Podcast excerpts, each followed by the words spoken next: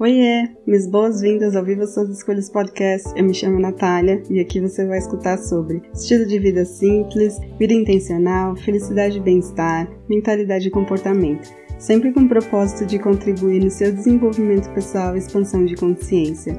Lembre-se que você é livre para definir sucesso e felicidade nos seus próprios termos.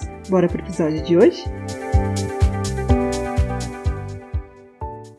Olá, minhas boas-vindas ao Viva Suas Escolhas Podcast. Eu me chamo Nath e eu fico feliz de te receber nesse episódio de hoje. O que realmente é ego e como podemos fazer as pazes com ele? A gente vive colocando a culpa no ego, não permitindo que ele tome o controle das coisas, mas será que temos consciência do que realmente isso significa? Simplesmente aprendemos que o ego é uma parte ruim de nós e que isso é algo que deve ser controlado para não estragar as coisas. Só que o ego é apenas um conceito de quem acreditamos quem somos. Sem o ego, a gente não se relaciona, não trabalha, não compete pelas coisas que julgamos importantes. Se você quer compreender melhor sobre seu ego, fique comigo até o final e aproveita para se abraçar desde já. Todos nós temos o eu real, que representa a nossa verdadeira natureza, quem de fato somos, nossas qualidades e imperfeições o que sentimos, o que representa a nossa autenticidade. Assim como também temos aquele eu ideal, quem desejamos ser e que se aproxima da nossa visão de futuro, onde de fato queremos chegar, o lugar que queremos ocupar. Mas o fato desse termo ego ser tão popular e ser usado para diversas coisas, temos a tendência a acreditar que o ego significa. Quando alguém pensa muito bem de si mesmo, dizemos que tem um grande ego. Para caracterizar uma sala cheia de pessoas que podem ser consideradas autoimportantes ou arrogantes, podemos dizer que a sala está cheia de grandes egos. Alguém que se considera melhor e mais importante do que outras pessoas pode ser chamado de egocêntrico. O ego é o mesmo que falar eu. É um pedacinho da nossa identidade que vive em nossa mente com base em nossas experiências mais recentes. Só que nosso mundinho moderno rouba de nós essa habilidade de nos conectarmos com a gente e verificar o que realmente necessitamos. Nosso querido ego é uma parte do nosso espírito, talvez aquela parte mais imatura e inconsciente, porque quando as nossas necessidades são negligenciadas, a tendência é que nosso ego dê o seu piti. Mas basta a gente reeducá-lo para que as coisas voltem ao normal já adianto que autocontrole emocional e autocompaixão é o caminho que mais ajuda o nosso ego a baixar a bola. Quando temos uma visão distorcida de nós, temos a tendência a pensar ao pior ao nosso respeito. Isso muitas vezes nos leva a caminhos, hábitos, resultados que não temos muito orgulho, ou acreditar que somos imbatíveis e que é difícil alcançar no nosso nível. Arrogantes, em outras palavras. A gente consegue manter um ego saudável e fazer as pazes com ele, relembrando quanto somos bons, pois o ego não é algo ruim ou nosso próprio inimigo. Ele é simplesmente um mecanismo de proteção da nossa mente para evitar dor, mágoas, decepções. Só precisamos melhorar nossa capacidade de sermos autoconscientes, prestar mais atenção em nosso pensamento, sentimento e comportamento isso quer dizer fazer o trabalho de observar com atenção e reconhecer nossos casos de sucesso, ao invés de ficar criando suposições, conversas internas negativas e ficar no muro das lamentações. Observar quando levamos as coisas para o lado pessoal em demasiado. Acreditar que pensar diferente de alguém é como uma ameaça ou tentativa de controlar ou manipular as pessoas. Precisamos principalmente sermos cada vez mais intencionais com relação à nossa vida, para que possamos nos direcionar aos nossos valores, ideais e visão de futuro. Nos conectar com o que realmente é importante e tem significado. Dessa forma, ficamos cada vez mais próximos de quem somos e do que buscamos, e menos distantes do nosso verdadeiro eu. Já aconteceu de você sentir uma baita desconexão com relação à sua vida?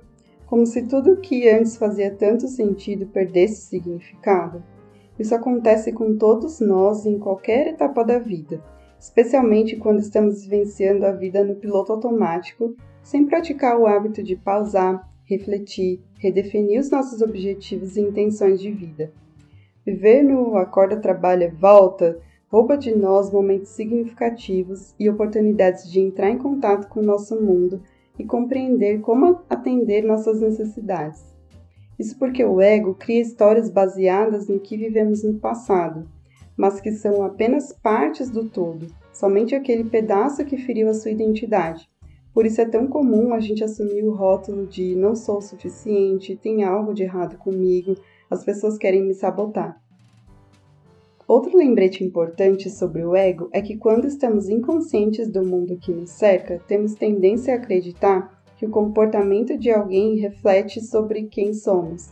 Por exemplo, quando alguém nos rejeita, acreditamos que não estamos à altura daquilo. Mas, na verdade, é apenas o ego da outra pessoa usando o mesmo mecanismo de proteção. Geralmente, isso tem muito pouco a ver com a gente e muito mais a ver sobre o outro. Não recomendo dar um nome feio para o seu ego, assim como eu expliquei no episódio sobre confiança. Essa é uma parte de você que demanda cuidado, e se você se dá o nome mais feio do mundo, está apenas se diminuindo. Apenas procure se questionar: do que eu estou com medo de verdade? O que pode acontecer de tão ruim se isso acontecer mesmo? Isso já te traz para o momento presente e faz com que você entre em contato com as suas emoções. O ego saudável permite que você se adapte e aceite diversas realidades diferentes da sua, pois não vamos sentir que somos uma ameaça ou que estar em ambientes diferentes causa desconforto. A ideia sobre identidade vai se expandir e com isso a nossa visão de mundo também. Isso permite que a gente seja capaz de aceitar diferentes opiniões sobre um mesmo assunto e descobrir a beleza da diversidade. Se você sofre quando um gatilho é acionado e seu senso de confiança é chacoalhado, um bom exercício é praticar mindfulness. Pausar, respirar conscientemente e se colocar no momento presente vai fazer com que seu sistema nervoso seja recalibrado. E ao invés de você querer lutar, fugir, transbordar ou enviar aquela mensagem impulsiva, você vai se envolver com suas emoções Apenas isso demonstra sua capacidade de responder diferente num próximo momento. Quando você aprende a direcionar o seu ego, ele se torna o seu melhor amigo. Vale lembrar que a função do ego não é te fazer feliz, criar uma vida mais significativa. Quem vai fazer isso é o seu eu ideal. O seu ego vai apenas te proteger quando você tentar fazer algo que fere seus valores e a sua essência. Quando você pratica a vulnerabilidade, expõe seus sentimentos e percepções, a necessidade de superproteção do seu ego diminui, porque você passa a entender que para parar de sentir aquilo que está te ferindo é preciso deixar ir. Por favor, esqueça a ideia de querer matar o seu ego e jogar ele num bueiro. O papel do ego é extremamente importante para o nosso autodesenvolvimento.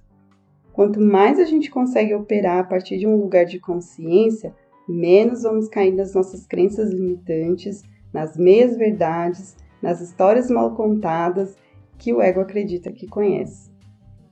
Então, você acha que agora você consegue fazer as pazes com seu ego a partir dessas práticas? Espero que sim e que você tenha gostado desse episódio. Aproveito esses minutos finais para te lembrar que o Life Planner está disponível no estúdio para te ajudar a entrar em contato com a sua visão de futuro.